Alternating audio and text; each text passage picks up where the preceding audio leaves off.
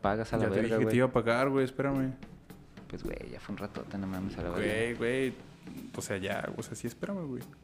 Ya sé que Espérate, ¿cuánto, pues, güey? me gustan mucho mis Ya- piernas, güey. Ya fueron dos meses.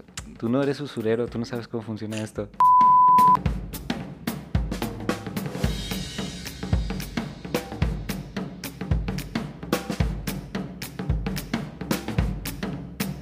¿Qué pasa, bandita? ¿Cómo están? Bienvenidos a Mamá. Si era una etapa, hoy es- en un episodio más, está conmigo Diego. ¿Cómo estás, Diego?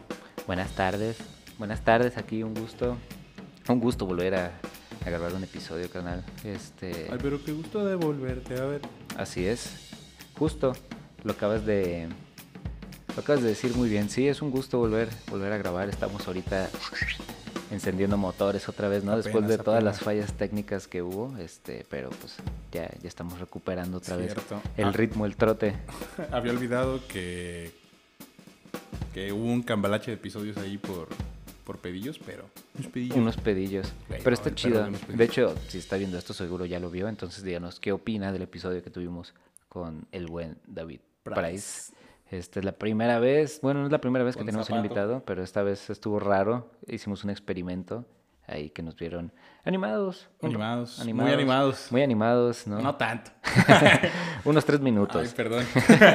Nada, que fue una putiza. Putizón. Fíjate que lo, lo esperaba más sencillo. Son las cosas que dicen, ah, me lo pego. Y, Y- y llama. El, no, bueno, pues sí, de que estaba fácil, eh, llama. Maste. Ya mamaste.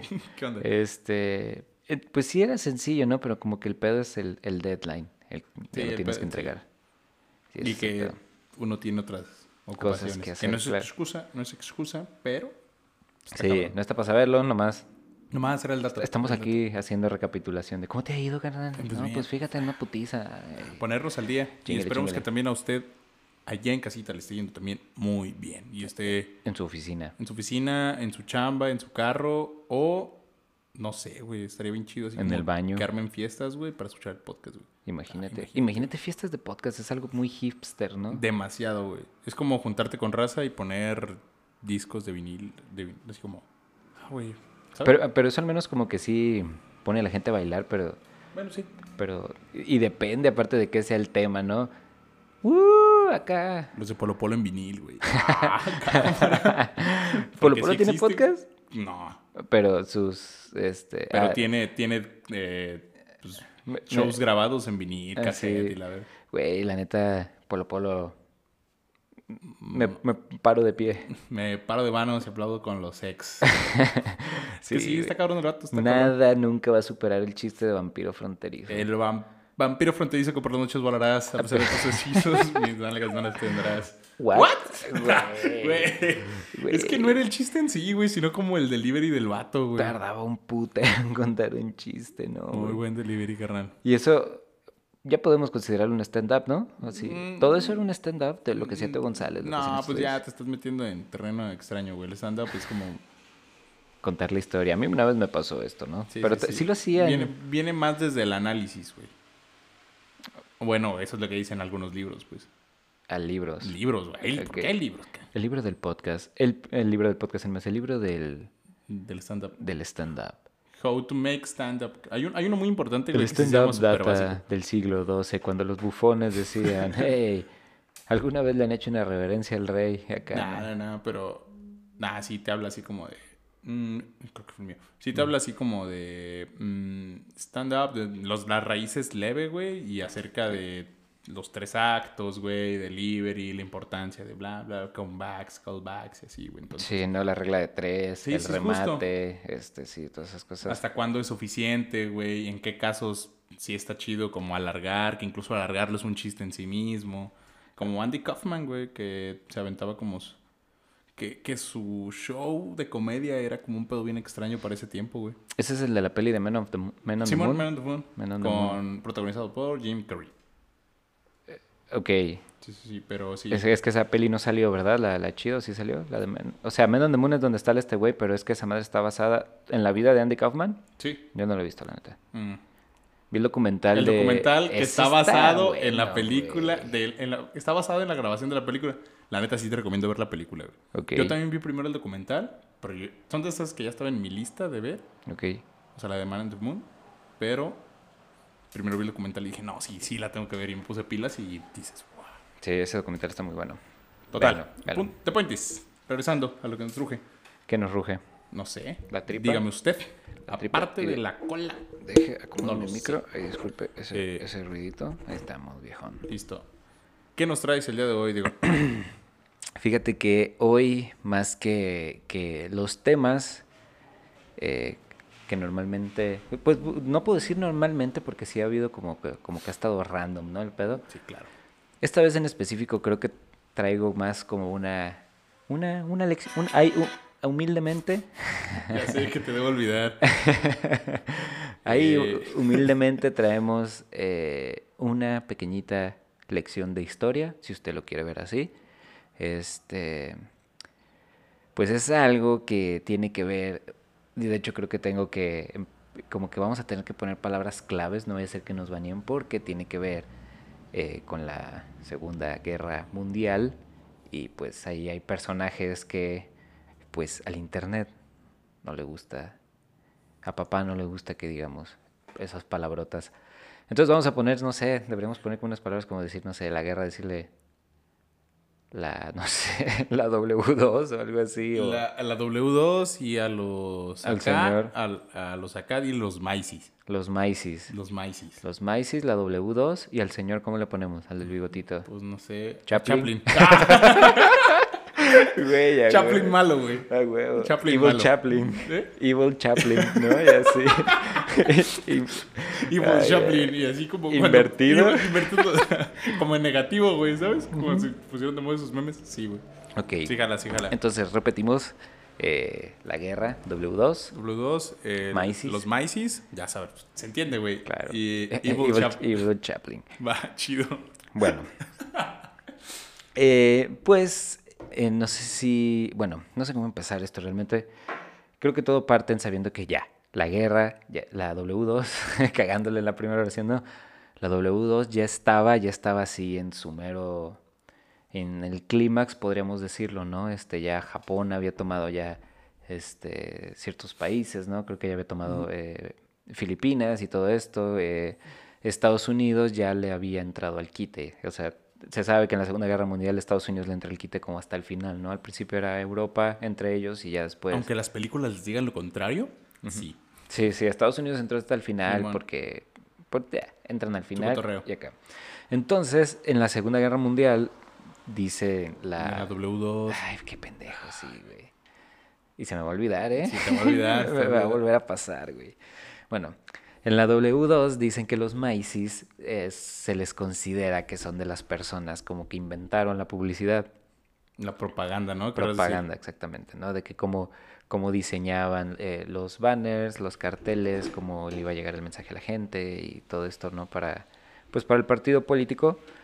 Eh, incluso se dice, y esto no lo sé, esto no sé, eh, no puedo decir que, que es un hecho, pero lo leí o lo escuché alguna vez y dije, órale, se dice que eh, el chido de la publicidad, creo que era Goebbels, este, o de la propaganda, eh, regaló a todos los alemanes radios para que ellos escucharan las noticias que, eh, que daba Alemania.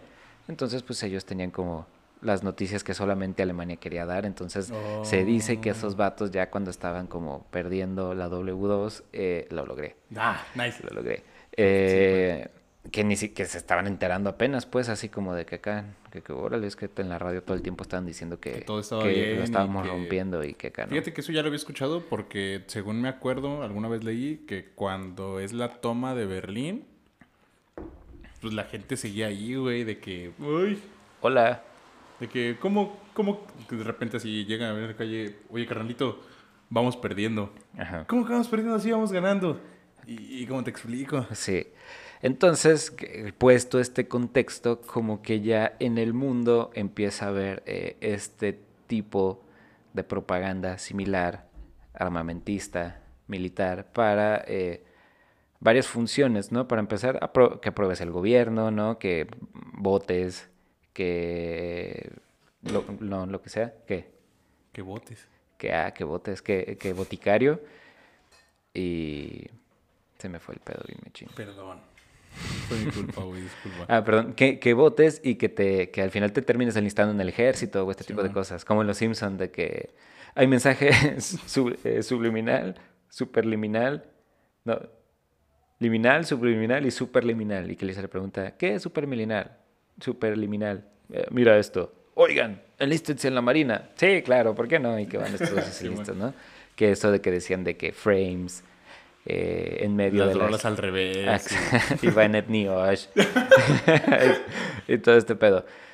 Entonces, varias. eh, no solamente era como a partir de papel y estas cosas, sino que varios países se dieron a la tarea de incluso eh, crear películas que giraran en torno a estos temas en cierto sentido propagandístico. Y uno de esos eh, productores, pues era nada más y nada menos que Walt Disney.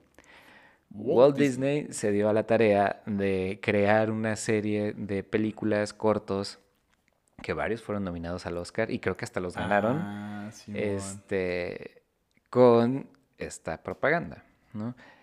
Eh, ah, son varios, aquí de hecho les voy a leer lo que tengo aquí.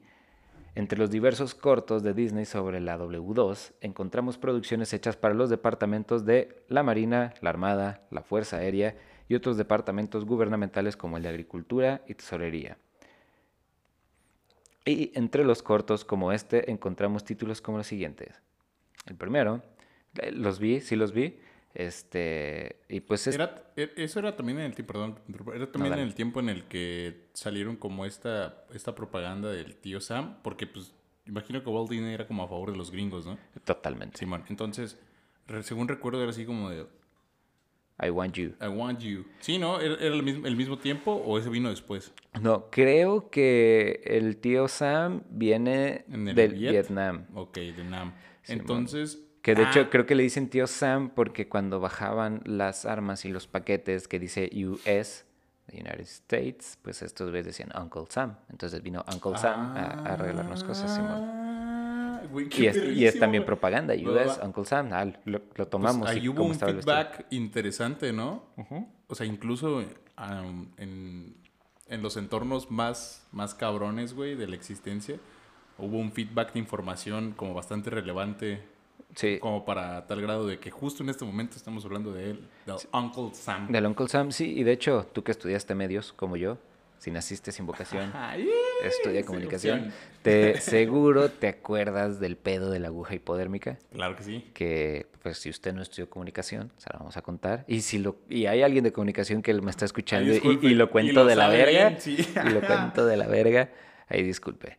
Pero según esto es que cuando empiezan estos medios de comunicación como son la- el cine, la televisión y todo esto, eh, no había nadie que los analizara, ¿no? Simplemente eran eh, manifestaciones de comunicación hasta que alguien, y creo que, no sé si, no me recuerdo quién fue de los primeros, ¿no? Pero, ah, pero bueno, justo estamos hablando de los Macy's. Simón. Eh, ellos creían Ah, perdón, adelante, adelante. que a través de estímulos en la televisión tú podrías crear que el espectador reaccionara de cierta, de cierta manera. Eh, entonces, en esto La decía... como- hipodérmica está desarrollada por Laswell. Harold Ah, Laswell. Laswell, Simón. Ah, cierto, la- ajá. Entonces decía que eh, si tú eh, proyectabas ciertos estímulos en el, la en la- en el receptor, eh, podías hacer que el receptor hiciera lo que tú quisieras, ¿no? Así como prácticamente convertirlo tu zombie a través de publicidad, frames, colores y esto. Pero pues eventualmente eso se descubrió que no es así, que realmente todo tiene que ver cuando uno consume medios, ¿no? Que es este, dónde naciste, tus deseos, etcétera, etcétera, ¿no? Porque es como decir que, que cuando uno juega Grand Theft Auto se sale a matar y disparar y, pues no, cosas así. No, exacto. por ahí. Pero sí, sí me acuerdo que también, de hecho, que era en el tiempo de la, de la W2, güey, que apareció el Boy Bonus War, que era como para comprar bonos de Heavy guerra. Machine Gun. Heavy Machine Gun. No sé qué es eso. Eh, no, era, era publicidad como para incentivar a la gente a que comprara bonos de guerra, güey, en Estados Unidos. ¿Y qué es un bono de guerra? De según sé, Compre un arma y llévese una guerra gratis. compres- compra una guerra y lleves un arma gratis. Armas dos por uno. Ajá. Incluye una guerra. No, eh, igual la bandita que está ahí en casita, seguramente, a lo mejor sí se sabe la historia chida. Y la versión chida, pero, bueno, no la, no la historia, sino como para qué servían los bonos de guerra realmente. Pero Ajá. según sé, güey, era un cotorreo de que tú le dabas dinero al gobierno, el dinero te entregaba un bono de guerra, güey, y si ganaban la guerra, ese dinero te lo regresaban con un chingo de intereses, güey. Ok. Porque pues si tú sabes que la guerra pues es un pedo económico, es mucho más denso que ir a matar, invadir lugares, güey. Ajá. Entonces es más un pedo económico, güey. Es una guerra Claro. económica que, es- que hierve por la parte de abajo. El que se queda, el primero que se queda sin feria perdió, carnal. Sí, de hecho, pues se sabe, ¿no? Que Estados Unidos, pues no perdió nada porque, pues, en- no hubo tiro en casa y Sí, ese bueno. güey fue como el prestamista de todas de todos es como, Europa. ¿Quién quiere crédito? Pf, aquí Pues hay, sí, güey. aquí Y hay. pues eh, parte de eso eran los bonos de guerra porque había prestado como, a lo mejor había utilizado más dinero, así como, güey, necesitamos más dinero por prestar más dinero. Ah, sí, préstame. Eh. Y lo regresan con intereses, güey, que si lo puedes pensar, en, en ese tiempo, seguramente el güey que invirtió mucho en bonos de guerra se llevó una muy buena feria. Claro. Sí, seguro. Pero, pero todo eso funcionó a través de, de publicidad, incluso también con el Weekend. Yes Weekend, Ajá, sí, man. que los hombres se fueron a, a la guerra, güey. En la Gran Guerra. En la Gran Guerra y pues las fábricas se quedaron vacías, güey. Y pues era así como de, güey, eh, eh, ánimo, eh, mujeres, órale. Simón. Y que, o sea, está, o sea, no sé cómo explicarlo, Ajá. pero abonó a la, a la igualdad, porque a partir de ahí ya las mujeres eran aceptadas en trabajos de fábrica, pues. Ajá. Sí, lo que decía, sí, es que si al final te pones a pensarlo como, y nos vamos, nos vamos a desviar poquitito, Va. pero eh, por decir que dicen, que digo, hay fuentes, ¿no? Que decían eso que les acabo de decir, que los Maisi son como las primeras personas que empezaron a, a estudiar la propaganda, por decirlo de alguna manera, pero por decir eso que hice del Yes Weekend es antes, y si te pones a pensarlo, eh, pasaban como estas cosas que en las guerras medievales decían, que, que le decían al rey, güey, usted es que usted tiene que ir a pelear afuera, ¿por qué? Para motivar a la gente. Sí. Entonces eso también era como pues pura semiótica, ¿no? De estos güeyes peleando y saber que el rey se estaba pegando el tiro al lado de ellos. Ah, ánimo, ánimo. Uf, Así, all power y o el estandarte de cualquier santo, de la Virgen, ¿no? Este, eso ya. Sincretismo creado por los La españoles para decir enfrente. para decir somos iguales, pues. Ustedes también ya, tienen ya, a su, sí, eh, sí, su dios cristiano que es la Virgen. Y Ah. eso también quieras o no, pues es un truco publicitario. Claro, completamente. Wow. Es como cuando te tatúas un San Judas en la espalda, boludo. Unas manitas rezando. Unas manitas rezando. Sí, pues ahí está. En fin, pues ya tienen ahí la, la época. Entonces estábamos hablando de las, de las pelis que salieron ahí. Ok, pelis. ¿Qué te gusta? ¿Un 90 y- un 43? ¿1943? ¿1944? 42 es la primera. Ah, ok, ok. Pues 40. por ahí iba. Pues sí, eh, se acaban en el 45, 45. ¿no? Ajá, y empiezan en el 39. Según yo, sí. Ajá, entonces sí, pues ya estaba en estaba en el clímax. Con la muerte del archiduque, ¿no? Esa es la primera. Esa es la primera. Qué pendejo Sí, esa es la primera. La segunda es que los alemanes creo ¿Invaden que Polonia? Bélgica creo que primero. Uy, güey, me siento... Y ese dato ya lo tenía, ¿eh? Me ¿O siento muy- Polonia? Muy, estúpido. Creo que fue Polonia, ¿eh? Mm, No sé. Creo que tienes razón, creo que fue Polonia. Creo que No Evil. Chaplin invade Polonia, decide invadir Polonia, pero ya no sé qué pedo. pero adelante, carnal. Síguele. 1942. Es que creo que palabras como invadir y eso no, la hagan de pedo, pero bueno. Ah, no, no creo. En este corto, este corto se llama The New Spirit, el nuevo espíritu. Espíritu. En este corto, el pato Donald ponía el ejemplo de cómo ser un ciudadano norteamericano ejemplar que aprende que sus impuestos son destinados a los esfuerzos de la guerra. Entonces eran, es un corto donde la radio le está hablando y diciéndole al pato Donald qué tiene que hacer y así, ¿no? De hecho, Pagar la, impuestos. la mayoría de los cortos que le voy a decir, el protagonista es el pato Donald. ¿Por qué? No lo sé. Creo que Ay, güey, hay- hay Creo que por cuestión tengo- de que tengo colores. Que, hable- que habla muy perrísimo de eso, pero ahorita tengo el dato, ¿cómo se llama? Lo leí, lo leí en la uni, güey. Ya lo tengo. Pero síguele, síguele, síguele. Ok. El segundo corto se llama The Spirit of 43, que salió en 1943 y eh, pues el espíritu del 43. Este corto de Disney era un recordatorio al público en general de que la guerra se ganará entre todas, en- perdón, la guerra se ganará entre todos y que para ello será necesario la aportación económica de la ciudadanía a los frentes en la guerra, enseñándolos también imagen del éxito del ejército. Ese Nice. también, este sale el, su tío rico acá, bonachón. Está básica, esa la neta no es, la, no es la de las más acá. El tío es este Rico Macpato, ¿no? Simón. ¿Ya había aparecido Rico Macpato en ese tiempo?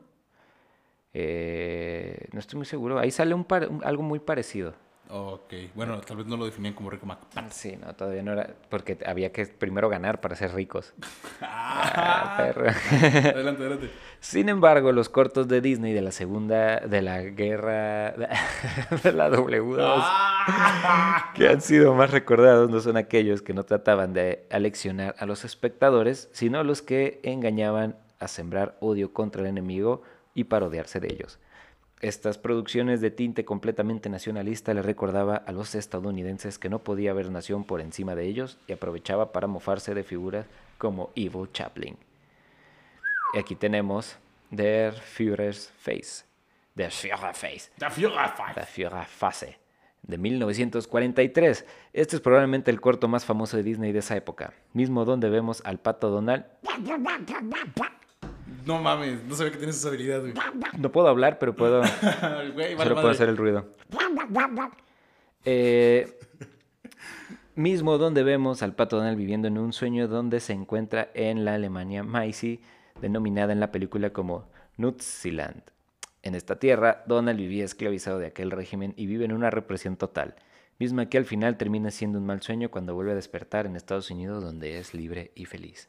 Ese está bien chistoso Ah, porque güey. empieza con Mickey, Donald y Goofy queriendo comer alguito y están así como partiendo un frijolito, una lámina, una lámina de pan y que este güey se hace el sándwich y eh, puede ver a través del sándwich. Este, y luego los ponen a trabajar y trabajar es hacer eh, armas, hasta hacer bombas y acá como un régimen. Y está chistoso porque todo, todas las personas que salen ahí como que solo se le ven las piernas, pero te hacen el saludo que le encantaba a Evil Ah. Chaplin. Y ¿Y cómo si se le ven las piernas aparece el saludo? pues sí se ve como que.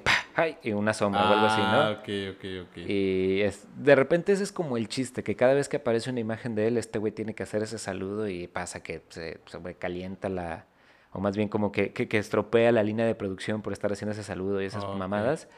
Y ya después sí, se despierta y acá todo paniqueado y al lado de él está la Estatua de la Libertad y la agarra y ¡ah, qué bueno que estoy aquí! Y así. la, la- comedia la utilizada en su máxima expresión para propaganda, carnal. sí. Damn. es como el Chapulín Colorado, como el Chavo del Ocho, decir el Chapulín Colorado. El Chavo del Ocho, el ¿Qué de... Cuando hacen la rola a Jesús. Ah, sí. Óyelo, Pero escúchalo. eso no cuenta como comedia. Pero Buen O punto. sea, la rola, la rola. Buen punto, No. buen punto.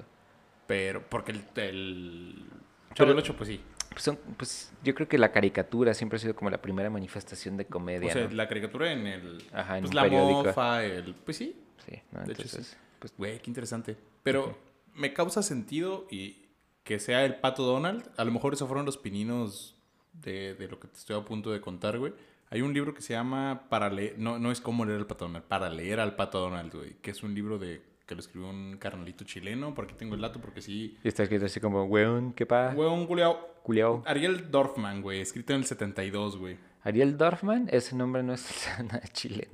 Ah, estoy Güey, en Chile, en Chile. Y en ¿Qué Argentina pasa, también güey? son como nombres europeos. De hecho, es argentino-chileno, güey. Ahí está. El punto es, güey, que es, es considerado ese libro, güey, como un, un manual de descolonización, güey. Ok. Y con, e- o sea, con eso te, te digo todo, güey. El vato se encarga de analizar el impacto del pato Donald, güey, respecto a la propaganda estadounidense, güey. Ahí está. Y la neta, güey, tienes que leerlo, güey, te lo voy a traer. Ah, pues ahí está. Tiene Pero mucho que ver con esto. Está muy perro, güey, porque el vato así habla así como de, güey, el pato Donald no tiene jefes, güey, pero tiene tío. Ok, Uncle. Uncle Sam. Ajá. Sí, sí, sí. Y, y a partir de eso está basado así como de, güey, no tiene hijos, pero tiene sobrinos. Ajá. Porque todos somos un tío, el tío de alguien. Y, y así funciona, güey. Y lo va llevando y lo va llevando. Incluso habla acerca de la historia que tiene como de la propaganda y lo va desmenuzando así como bien rico, güey. Si no tienen, si nunca has tenido un, acer- un acercamiento a la descolonización o a la propaganda, güey, está muy interesante como para empezar a plantearte el hecho de... ¿Por de- qué crees lo que crees, carnal? No, no, no. Pero sí. Pero sí. Sí, sí, y está chido, güey, porque ahorita a lo mejor suena muy jalado, así como, "Ah, güey, las están sacando unas pinches jaladas de chile a cinco pesos. Pero, Pásale, pásale, pásale. pero está muy perro, güey, porque sí dices, ah, no mames, que sí es cierto, güey. Porque el vato también trae un cotorreo histórico, así como de, güey, pues es que en este La- la tiempo... evidencia ahí está. Ajá. O sea, qué pedo. Sí. La neta, muy, muy chido, güey. Muy chido, muy chido. Lo que recuerdo que lo compré en un tianguis en Guanatos, güey. Ok. Como por 30 pesos. Compren en los tianguis, raza. Sí. Y vendan en los tianguis y así. Es todo. Ok. Y esto fue un mensaje patrocinado por el Tianguis de la 2 de agosto. ¿En qué momento? Bueno, la- el corto que sigue es Education for Death. The Making of the... Tengo que cambiar el nombre. Macy. Entonces, este, pues si entiende inglés, ya le entendió, pero es Educación para la Muerte como cre- la creación de un Macy. Con este corto, Disney nos enseña cómo en la W2 el régimen Macy moldeaba, régimen también nos van a banear a la vez, a las futuras generaciones para así volver a todos en fanáticos de sus ideales. Con amor, niñita. Ay, güey. Siempre que alguien dice la palabra con R, me acuerdo de ese, de ese pedo, güey.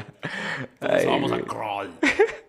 Güey, Ay, güey. Es- ese chiste es buenísimo. Con amor, niñita. Y me encanta que, que la voz cambia, güey. Sí, güey. Todos amamos a Carral. Raza, espero que hayan entendido el chiste, güey, pero Wow, güey. pues, si no... Ah, bien Están chavos. Simpson, güey. Están chavos, güey. Qué, qué buena te la sacaste, güey. Esa estuvo muy buena. Eh, bueno, en, el cort- en ese corto está cagado porque está como dibujado. Está dibujado como si estuvieras viendo Pinocho, güey. Entonces se trata. ¿Para bien o para mal? Eh, no, bien, está bien. Ah, o sea, bueno, es que en ese tiempo está bien. es Ojo, verdad, todo es esto que les estoy contando, Sí, eh, imagínenselo como esas, las películas de Disney de ese tiempo, ¿no? Así como, eh, no sé, güey, creo que el libro de la selva es de esa época. Creo que sí, güey. ¿Con Tintán? Tintán es de la época de oro, es así como el treinta y tantos, cuarenta y tantos, sí. Sí, señor. Pedro Infante también. Bueno, Pedro Infante es poquito después, pero Cantinflas. O sea, el cine de oro se da porque ellos estaban ocupados Sí, sí, sí. agarrándose a madrazos y nosotros estábamos produciendo cine. Entonces, eh, entonces, Ay, güey, es del 67, Ah, perdón. güey. perdón. No, me sacaste y Pinocho, macizo, Pinocho güey. de cuándo es? Pinocho según Es yo. que sí, recuerdo que pues Tintán, ¿cómo olvidar a Tintán eh, Claro. siendo Balú? Y los? Aristogatos también es de los sesenta y tantos. Nomás. Porque la neta ahí ya valía, había valido madre la época de cine de oro, güey. Ajá. Pero, pero sí, me habías preguntado el de, ¿qué? Eh, Pinocho, Pinocho, es el 40, güey. ahí está. Es del 40. Y creo que Alicia también va por... esos. Seguramente. Este, bueno, entonces se ve, se ve como, como Pinocho y está bien, es- o sea, la, la historia trata de este niño que, eh, pues quiere ser un niño, quiere ser un niño, pero como que el régimen no lo deja ser un niño, ¿no? Que tiene que escoger su no, tiene que escoger su nombre y ya nomás hay como 12 nombres para escoger y todos súper, pues, teutones, ¿no? Eh, cuando va a la escuela, en la escuela hay una imagen de Evil Chaplin súper grande y pues acá, antes de empezar, dedicarle su respectiva eh, oración. Dedicarle la, la oración al máster. ja. Y luego ponen un ejemplo el maestro en el que habla como... Ay, no sé, güey, da- un- no, no lo recuerdo muy bien, pero da como un ejemplo bizarro de un zorro y un conejo y como que al niño le da cosa el conejo y el maestro se enoja y le dice como, como no te debes de preocupar por los débiles, los débiles no sobreviven, aquí se trata de los fuertes y que no sé qué, entonces castigan al morro, lo llevan con el director, entonces es así como, como una historia eh, así de esto pasaría si ellos-". No te bañas. Ajá. Sí, güey, sí, sí. Sí, no. Entonces, eh, ese, ese es el, el otro. El otro corto ¿Cuántos es- son? ¿Habías dicho? Me faltan dos. Me o sea, me, me faltan dos, sigue pero en el- uno está Sigue desglosado. siendo el mismo, pues en el 42 sigue siendo el mismo tiempo como cuando estaban de como, vamos raza y feria. Sí, o sea, dos fueron en el cua- 43, los que acabo de decir de Evil Chaplin son del 43 y los otros fueron en 42. Porque se tomaba tiempo hacer esto, ¿no? Y, y pues la W2 no se acababa, güey. Pasaban años y esa madre no se acababa, ¿no? se acababa. El que sigue se llama Commando Dog. Y a diferencia de los dos Uy, anteriores. Disney también aprovechó para hacer referencia a la Guerra del Pacífico contra Japón con el corto Commando Dog, donde Donald es un miembro de las fuerzas especiales que lucha en la jungla y busca destruir un aeródromo japonés. La siguiente película, y es aquí, esta es la importante, es una que tal vez usted la vio, porque lo es- estaba hecha para que usted la viera, se llama Saludos amigos. ¿Has- ¿La has visto? Sí, y eso, eso también lo he platicado con, con. Katie, güey. Y sí, fue así como de... Saludos. ¿Cómo que? Saludos. Eh, Así como, ¿cómo que no lo has visto? Y es como, pues no me acuerdo. Y Sí. repente que me lo puse y dije, ay, no, sí. Sí, Exactamente. Saludos, amigos. Entonces, saludos amigos, es que es el intento de Estados Unidos por decir, eh, me sale un chiflido, Estados Unidos, Es- Estados Unidos, amigos. carnal, Es- sí funciona. Y ahí se me aventé un chiflido. Amigos, tapos. Este, dos y tres cuartos. Este, entonces, esa película es el intento de Estados Unidos por querer ser amiguito de Latinoamérica, de decirles, oigan, vatos, si nos unimos nosotros y le partimos en su mandarina a esta bola de vergas. Y ya les contaré más adelante, primero quiero contar el corto, en el que México decía, pues vamos viendo, pues vamos viendo. ¿Cuánto en la bolsa? Eh, por- porque si me pego el tiro. Así, ¿dónde es? En Pues el- es que antes México, no digo que ahorita esté, esté acá sin poder militar, güey, pero antes México sí se pegaba un tiro, güey. Sí, La huevo. neta sí. Entonces, Saludos amigos es una película animada de 1942 producida por Walt Disney y distribuida, distribuida por RKO Radio Pictures. Aunque no tiene la Radio duración propia de un largometraje, es la sexta película en el canon oficial de Walt Disney Animation. Es una aventura ambientada en varias partes de Sudamérica, combinando la acción real y la animación, como una cosa como... ¿Cómo se llama esta? Roger Rabbit. Roger Rabbit, exactamente. Me encanta Eh, que podríamos decir Chip and Dale. No, ¿Cómo se llama la última película que salió tipo Roger Rabbit? Chip y Dale. A la de Chip y Dale. Que bueno. también. Pero pues la neta, Roger Rabbit A mí Roger Rabbit oye, me gustó mucho. ah, está muy perra. A principios de 1941 ya iniciaba la W2 y el, eh, el Departamento de, de los Estados Unidos comisionó a Disney un tour de buena voluntad a Sudamérica con el propósito de realizar y exhibir una película en América del Sur y Central como parte, escucha esto, de la política de la buena vecindad. La política de la buena vecindad. Ahorita me di cuenta que ¿Así está en hablando español? fuera del micro, sí. Era lo que te iba a decir. Estaba así como eh, política de buena vecindad promovida por el presidente Roosevelt. El tour auspiciado por el Departamento de Estado llevó a Disney y a un grupo de compositores, artistas, camarógrafos, etcétera, de los estudios a Sudamérica, especialmente Argentina, Bolivia, Brasil, Chile y Perú. Eh, la película en sí fue financiada con préstamos federales ya que los estudios Disney atravesaban una crisis económica debido a que se había expandido el mercado Europa poco antes de la W2 lo cerrara. Además, Disney también atravesaba un serio problema sindical con los trabajadores de su estudio, incluyendo una huelga que No fue mames. desatendida debido al viaje que. Disney realizó convenientemente. Esta película también se caracteriza por ser la más corta de entre todos los largometrajes de Disney, durando tan solo 43 minutos. Arriba las belgas, raza. sí, güey, es lo único que nos queda como trabajadores, cabrón. Pero. ¿Arriba las huelgas, dijiste? Sí, güey. Ah, te entendí otra cosa. ¿Qué, qué, qué, qué piensas que dije? Te entendí, arriba las belgas. Y yo, ah, Ah, ok. pues, Arriba las belgas. ¿Arriba de quién? ¿Qué pasó, señor?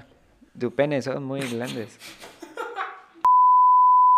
Esta peli consta de varios cortitos. Varios Va. cortitos en que cada uno es como una oda dedicada a cada uno de los países, ¿no?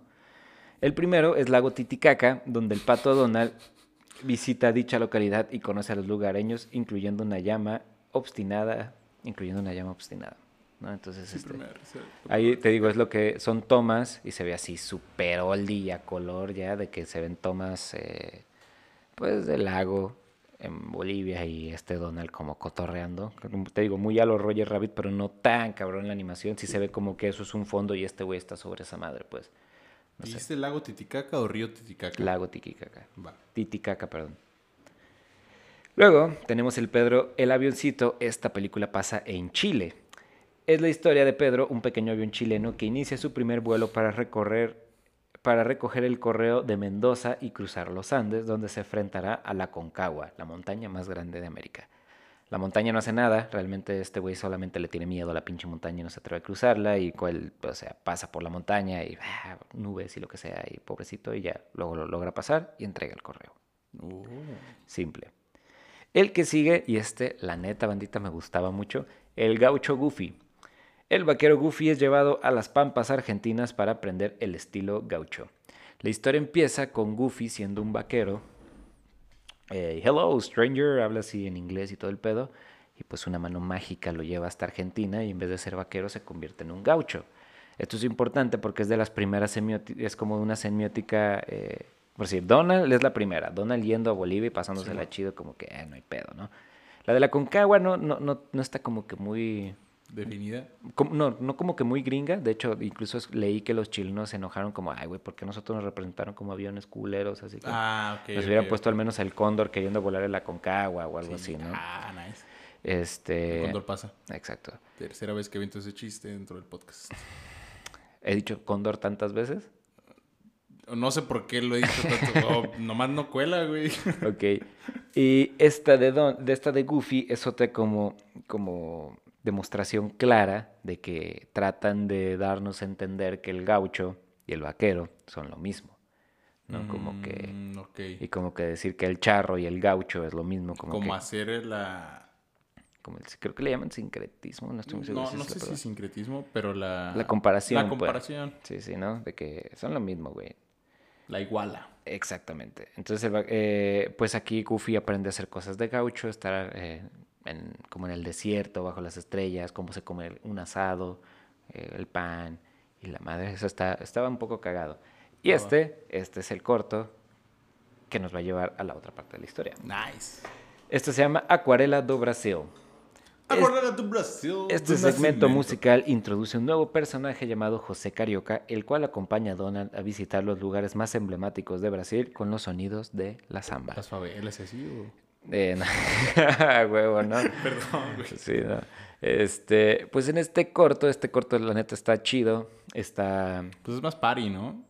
no, eh, eh, Ah. está, está como muy colorido, empieza como en un lienzo blanco y una mano entra como en acuarela a empezar a dibujar todo Brasil. Y, o sea, pero más que nada como la selva y acá Mm, muchas flores y todo esto como que se anima y lo que sea hasta que llega el punto en que dibuja Donald. Lo interesante también de esto es que creo que donde sea que ustedes vean la película, creo que la película no tiene subtítulos, güey. O sea, cuando tú escuchas estos diálogos, o sea, estaba doblada al español, pero cuando tú ves este corto, el vato habla en portugués, Donald habla en, en inglés y el otro personaje que ahorita les voy a decir, este, pues Pero doblado. no, no, eran las voces originales. Pero hablando español. Bueno. No, no, no, no. Hablaba en portugués, hablaba en inglés, así era el original. Ah, ok. Y, y así casi lo vimos todos, que yo recuerde. Ok. Entonces empieza con esto de Donald, eh, ya que lo dibujan y el vato como queriendo entender, pero no entiende y como que la mano clásica le está jugando como bromas y la mano dibuja a José Carioca. Eh, y ya, José Carioca es como presentándose con él, es un vato como que muy, ¿cómo puedo decirlo? Con mucha clase, ¿no? Eh, y pues conoce al pato Donald y se emocionan y tienen una conversación en portugués e inglés así medio, medio extraña. Y pues este vato le cuenta como Brasil, qué bonito, la José samba. Carioca es el loro, ¿verdad? Es el loro. Simón, Simón. Y se ponen a, a bailar samba y este pedo. Entonces, eh, después sale otro personaje que le domina, creo que no sé si se lo pusimos aquí en México ese nombre, ¿Qué cosa? pero se llama Pancho Pistolas. No, aquí sea el personaje, güey. Y de hecho es- me adelanté porque sabía que ibas para allá. Se llama Panchito Pistoles. Ah, Panchito Pistolas. Pistols. Ok. Pero Sí, bueno, Panchito Panchito, Panchito, Pistolas. Pistolas. Entonces, Ay, Panchito Pistolas sí, es originario de Guadalajara y es muy alegre. Uno de sus mayores gustos es la participación en charrerías y en las fiestas patrias. Se distingue por cantar canciones rancheras a todo pulmón y usar un traje de charro, sombrero y un par de pistolas que disparan a la menor ocasión. Sí somos. Eh, y como Me- hemos dicho en el principio, me- la creación de este personaje hispanoamericano fue durante la W2. En realidad era parte de una estrategia llamada política de buena vecindad dirigida por el gobierno de Estados Unidos para mejorar las relaciones y conseguir apoyo político de los países latinoamericanos. Me encanta, güey, cómo, cómo los mexicanos sí abrazamos el estereotipo que otros países nos llegan a dar, güey. Pero el, el, el estereotipo como así es como de, ay, sí es cierto, güey. Sí, somos- güey. fiesteros, así, porque si le metes el, estereotipo- el estereotipo de que somos huevones, güey, ¿de dónde sacan que somos huevones, cabrón? No. Ya sé, le, le pegamos bien macizo todo el tiempo, ¿no? sí, güey. Entonces, se crea este personaje y corte a B, estamos en México. Estamos en México en 1942, donde apenas Ah. estaba creándose esta peli así, ¿no? Eh, Aunque a principios de la W2, México mantenía su posición de neutralidad, en mayo de 1942, embarcaciones mexicanas que abastecían petróleo a Estados Unidos fueron atacadas en aguas del Golfo de México por submarinos alemanes que torpedearon y hundieron los buques petroleros Potrero del Llano el 13 de mayo frente a las costas de Florida y el Faja de Oro perpetrado el 20 de mayo.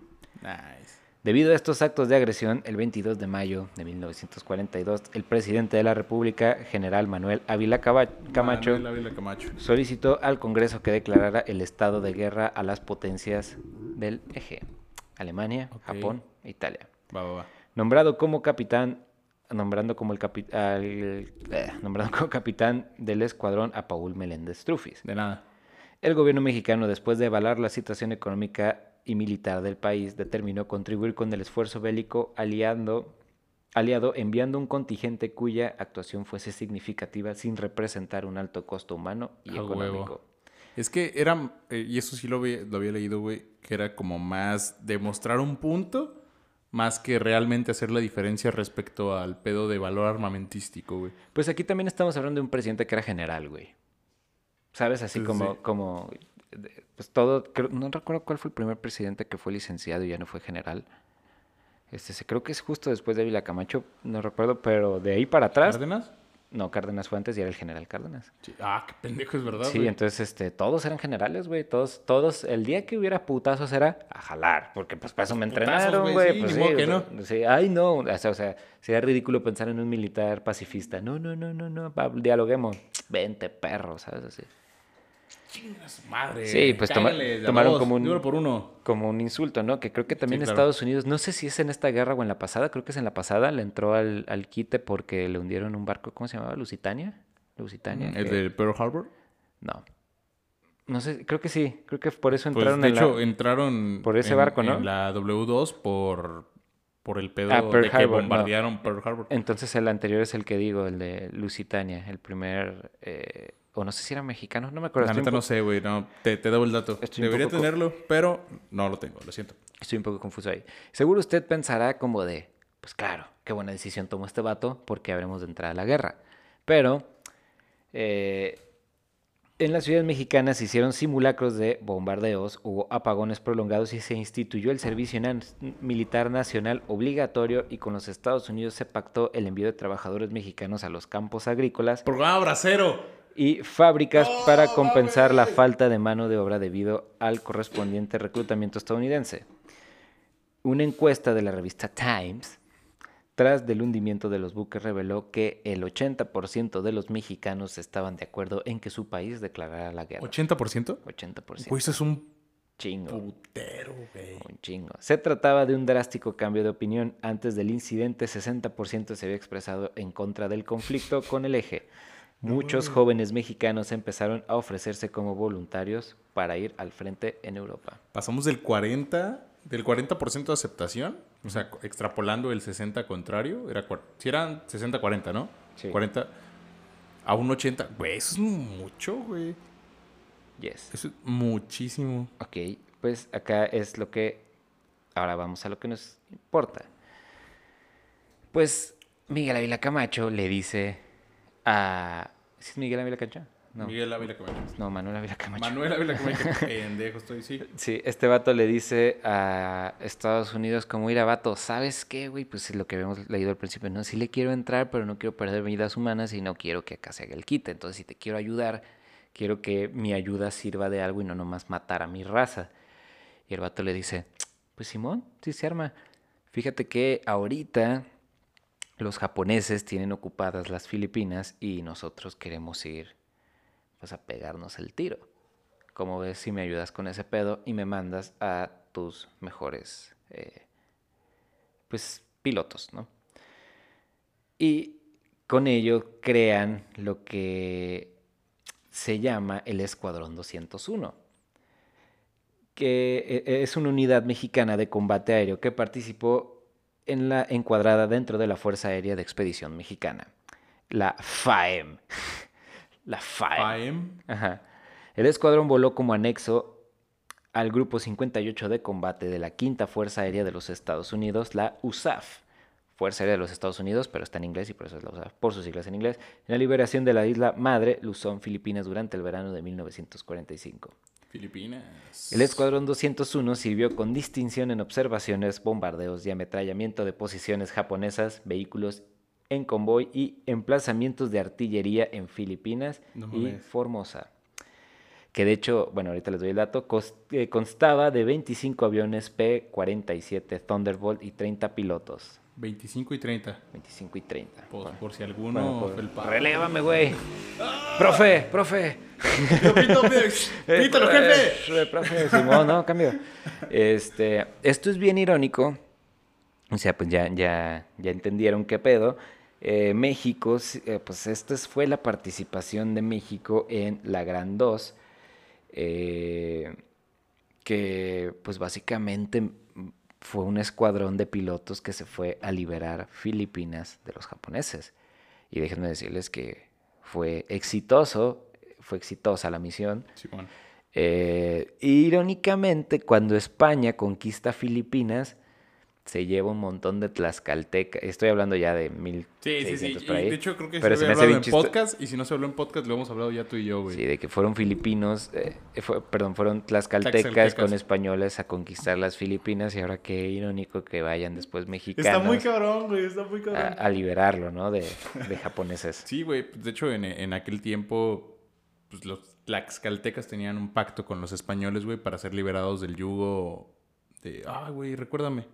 ¿Cómo se llaman estos cabrones? ¿Cuáles cabrones? Los que vivían en el centro de México. Cuando valió madre. Güey, soy malísimo, güey. ¿Los ¿Qué? aztecas? No.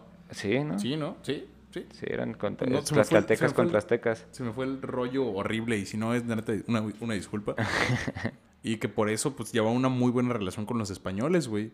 Porque, pues, vivían bajo el yugo esos güey. Y se fue así como de que, eh, güey, ¿a jalar a Filipinas o qué? A jalar. Ja, Va, va, va, va, va, va, va. ¿Por qué no? Sí. Y se subieron, güey, y pues ya llegaron. Te hacemos don. Y ya viste lo que le pasa a los dones acá, ¿no? Y...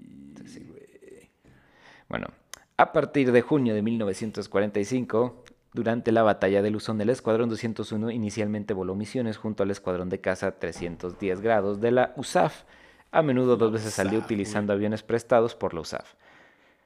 Finalmente se recibieron los 25 aviones nuevos en julio, marcados con la insignia tanto de USAF como de la FAM. ¿no? Eh, O sea, era una aleación, Sí, no era ni una era lo ni que te iba a otra. decir, ¿qué pedo, güey? Era la unidad de vuelo de Estados Unidos y también la de México. Su base se estableció en Porac, Pam- Pampanga, en el complejo de Clark Field, en la isla de Luzón. La unidad voló más de 95 misiones de combate, un total de más de 1.900 horas de vuelo. Participó en el esfuerzo aliada para bombardear Luzón y Formosa para expulsar a los japoneses de aquellas islas. Durante la lucha en las Filipinas, cinco pilotos del escuadrón murieron, uno fue derribado, otro se estrelló en combate y tres se quedaron sin combustible durante misiones y murieron en el mar. Chale. Qué loco que te pase eso, ¿no? Pues, güey, estás operando aviones y Aquí lo que fue más hay y las batallas, pues, sucedían en el mar. en el mar, güey. Sí, y ni modo. Y otros tres murieron en accidentes durante el entrenamiento. Y cu- cuando el Escuadrón 201 fue estacionado en las Filipinas, no tenía a su disposición pilotos de reemplazo. Y cuando el grupo de caza 58A de la USAF salió de Filipinas con destino a Okinawa el 10 de julio, los mexicanos se quedaron atrás. Volaron su última misión de combate como un escuadrón completo el 26 de agosto. Ah, mira, ya casi va a ser día de eso. En una misión de escolta de convoy al norte de las Hay que hacer una Filipinas. publicación de eso. Y los, y los pilotos entraron en combate. El Escuadrón 201 regresó a la Ciudad de México el 18 de noviembre de 1945. O sea, sí se aventaron un ratote, carnal. Nice. En un desfile militar en la Plaza de la Constitución y la posterior entrega de la bandera del presidente Manuel Ávila Camacho, la FAEM se disolvió a su regreso de las Filipinas. Y pues el símbolo Era- justo lo que te iba a decir porque ese dato ya lo tenía, güey. El símbolo que utilizaba y que unificaba a esto escuadrón era nada más y nada no, menos es que, Pancho, Pistolas. Solamente que en ese tiempo utilizaba un traje verde. No sé por Aquí qué. dice, era un gallo vestido con una Sí, variación sí, de traje Pancho charro, Pistolas, un sombrero pero- muy grande diferente que decía al frente México, un gran pañuelo anudado en el cuello, un chaleco vaquero, pantalón de faena y a la cintura un revólver colgado. Era- es Pancho Pistolas. Y sí, y. De hecho, el Escuadrón 201 sobrevive hasta, hasta, la actualidad, güey.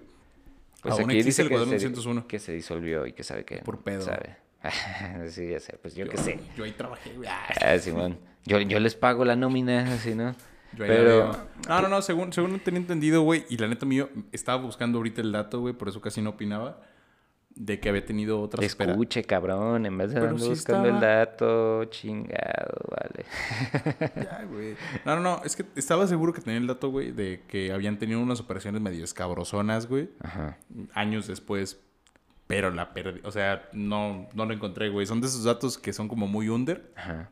que son así como muy puntuales que la gente no quiere que sepas. Ok, sí, ¿no? Ajá. De que no hablamos de eso aquí. Ajá. Justamente, pero... Y no lo encontré, güey. Pero estoy seguro que en algún punto lo voy a encontrar porque cuando me pase eso lo guardo como favoritos en el navegador, así. Lo voy a buscar, güey. Pues ese fue, Pero, pero sí, así, así estuvo. ese, ese fue la lección. Creo la- que aún quedan veteranos, ¿eh? Seguro, de estar muy rucos, pero seguro. Mm, sí, de hecho sí. Noventones. Mi abuelo nació en el 45, güey. Y pues ya. Mi abuelo Joven no nació en el 43 y murió. Entonces es muy probable que no queden veteranos.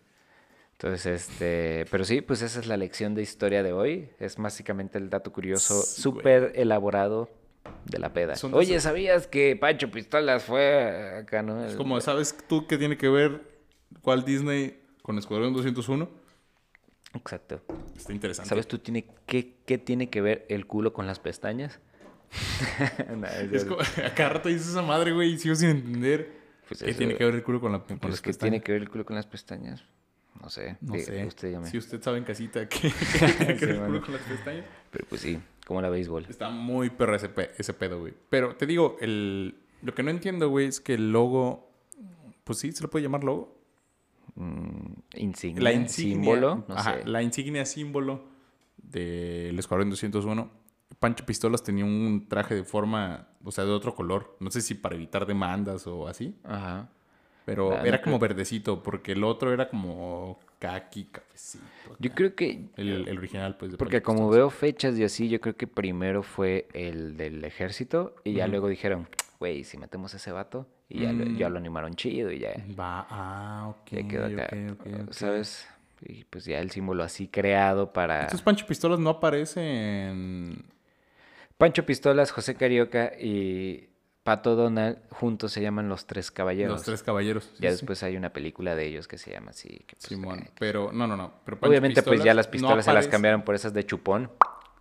Esas Sí. que, que tienen una cuerdita, un corcho, perdón, que tienen una cuerdita pegada. Simón. Pues, Me mama como de toda la vida, güey. El pedo del entretenimiento está ligado completamente a la vida. No sé, a la toma de decisiones bélicas, güey, y así. Y claro sexo. que tiene que ver.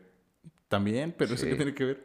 Que el entretenimiento dijiste, ¿no? Sí. Ah, Pues sí. Ah, es verdad. El entre- entretenimiento creo que está súper... Más que bélico, creo que está muy sexual y muy cachondo. Actualmente sí, ¿sabes? Sí, ya sé, actualmente sí.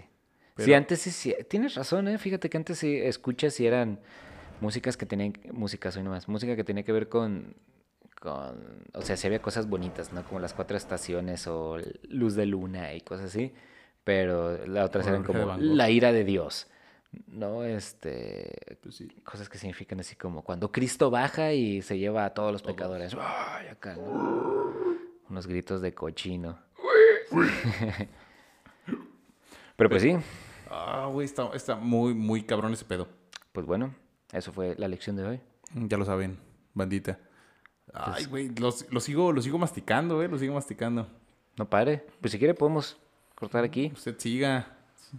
Siga Ya tenemos, ya tenemos la siga. ahorita. Creo que es suficiente. Pues se, llevó una lección, una Fugona, fugona, fuga. es como fuga ir para el cerro. Es como ir a clases un ratito. Es comer a clases un ratito.